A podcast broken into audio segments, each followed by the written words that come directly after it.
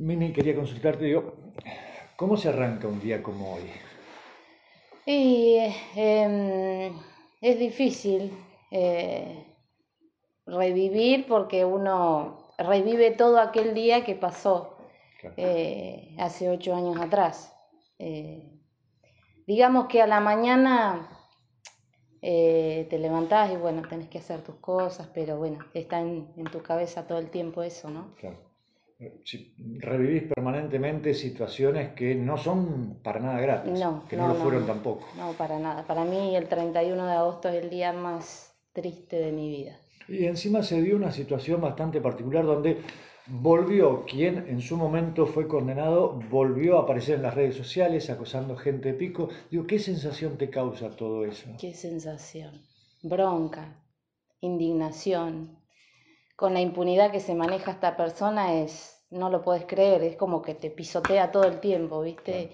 Es como que se ríe en la cara del dolor de nosotros y no le importa nada, aparentemente, y, y tiene, lo dejan hacer todo ese tipo de cosas, ¿no? Aparentemente eh, una persona, un violador asesino que te destruyó la vida, eh, que nos destruyó la familia, literalmente, eh, tiene más derechos que uno porque tiene derecho a, tener llamadas, porque tiene derecho, qué sé yo, no sé. las redes sociales. Las redes sociales.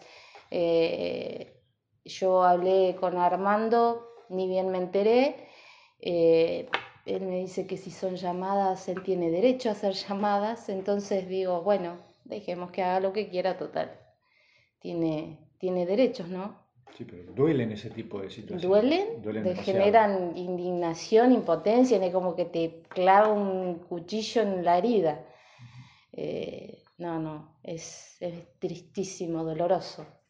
Eh, para enfrentar todo esto, obviamente que eh, se necesita el acompañamiento de, de, la familia, de amigos y demás, que da la impresión de que nunca faltó, ¿no? Gracias a Dios yo tengo mi familia que siempre, siempre está conmigo y tengo buena gente que, que me apoya siempre y bueno, me da su apoyo, ¿no? Pero lo principal son mis hijas. ¿Lo has hablado con ella o lo, hablan casi de manera permanente? Eh, el tema con ellas, eh, digamos que yo sé que todos la extrañamos, que ellas la extrañan, que yo la extraño, eh, y nos hace falta, pero digamos que cuando surge el tema lo hablamos. Si no, no es. si no, no es, porque es un tema muy delicado, muy doloroso y, bueno. ¿En algún momento ellas mismas te pidieron hablar del tema? Digo, ¿O te, sorprendió algún planteo que hayan hecho o alguna pregunta? Las más chicas todavía no entienden por qué la hermana falta. Mía, que dentro de todo tenía. Eh, era chica, pero ya jugaba con ella, con Sofía. Y, eh, compartían cosas. Eh, ella se acuerda. En cambio, Almita tenía meses. Pero Mía no entiende. Mía por ahí le preguntan y eh, muchas veces hemos ido a la marcha, por eso quizás he dejado de, asistir cuando, cuando pasa, porque cuando la tengo que llevar o viene conmigo, ella se pone mal porque ha pasado en varias situaciones que se le acercan compañeritos o conocidos de ella y le dicen, vinimos eh, a la marcha porque murió una nena y ella le dice, sí, es mi hermana. Y, ah, tu hermana la mataron. Entonces como que... Eh, eh, y ella se pone mal y llora. Sí, es una, frase muy, muy dolorosa, ¿no? Sí, sí. Entonces, explicarle a Mía lo que le pasó a la hermana es, es complicado todavía.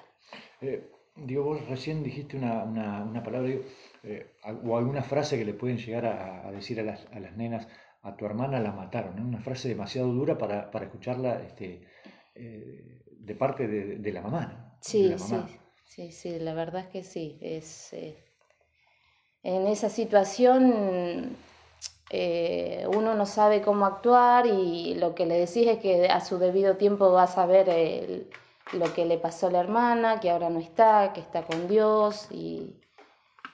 Sí, son, son momentos para nada, para nada gratos. Digo, eh, anoche voy a la mañana, digo, ¿qué se te cruzó por la cabeza? Sabiendo que llegaba un momento muy duro o, retrotrayéndote ocho años para atrás. Y se revive todo. Se revive todo y más cuando, cuando la persona que mató a mi hija se te ríe en la cara, reaparece o eh, te genera mucho dolor revivir todo lo que pasó ese día eh, y lo que vino después. Eh, es un conjunto de cosas. Cuando la encontraron, se me viene todo a la cabeza. Claro, encima tan cerquita. Sí, sí, sí. Eso es lo que te genera más indignación y bueno, estando a una cuadra, tardaron 67 días ¿no? en encontrarla.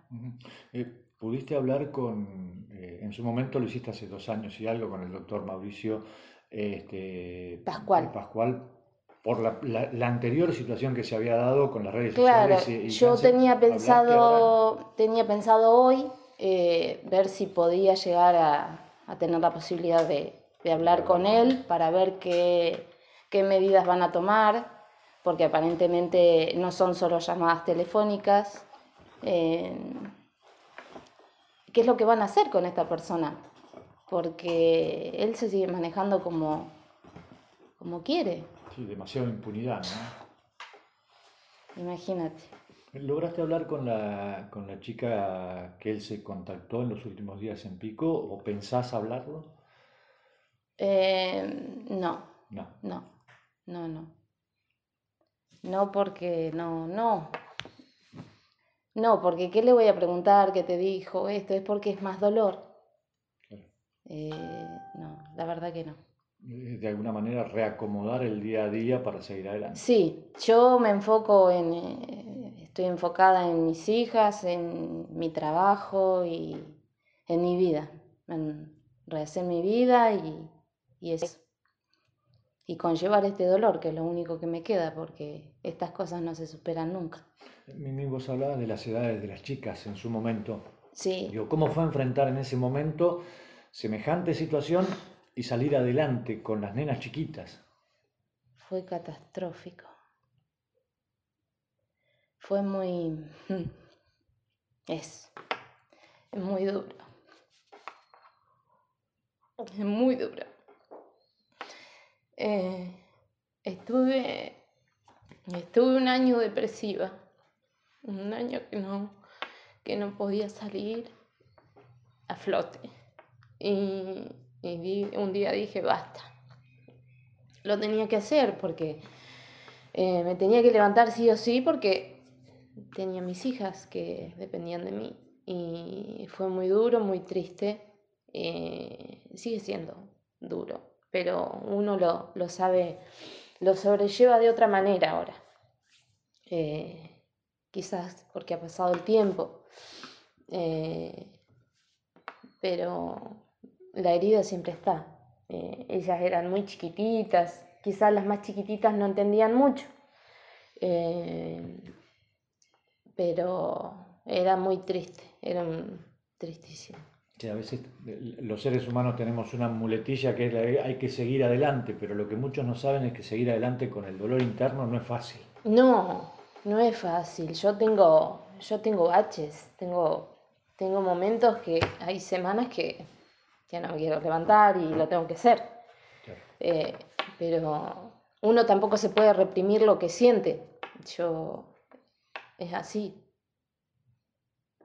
Hay que seguir, pero bueno, ¿qué va a hacer? Con el dolor de haber perdido una hija, entiendo, a ver, estamos preparados, este, no a veces hasta, no, no, hasta humanamente, eh, para perder a nuestros padres por una cuestión biológica y demás, pero jamás para perder un hijo. No, para perder una hija no. Uno piensa que, que no te va a pasar nunca y no venís preparado para algo así. La vida te, te obliga a ser fuerte porque no te queda otra. Mimi, ¿qué mensaje le dejarías a quien está del otro lado? ¿Qué mensaje? Que sean fuertes, que sean fuertes y que luchen, que si les pasa algo así, que, que bueno, que siempre sale el sol, que, que, Dios está. Yo me apoyo mucho en Dios y, en mi hija que me, que me brinda su luz y desde donde está con Dios ella me, me manda toda su sabiduría y su luz para, para poder seguir. Yo siento que es así. ¿Alguna vez se te cruzó por la cabeza tenerlo a Hansen enfrente? No, no, no podría porque no me controlaría. ¿Vos qué harías? Lo mismo que estás pensando vos. Yo creo que el sistema de leyes que tenemos es a favor del delincuente, al favor del asesino, a favor... O sea, para mí tendría que existir la, pena de muerte. El que viola, el que mata, el que viola vuelve a violar y, el que mata vuelve a matar. Es así, para mí. Para mí, si ya hubiera, si hubiese la pena de muerte acá en Argentina, no, no estaríamos eh, todo el tiempo sufriendo, todavía que ya llevamos este dolor, tenemos que sufrir con que este tipo se reaparezca cuando él quiere, eh, está en una cárcel que le dan todo. Eh, sí, a veces pensás vive mejor que yo. Exactamente, es injusto. Tiene un techo, alimento y todavía hace lo que quiere desde la cárcel.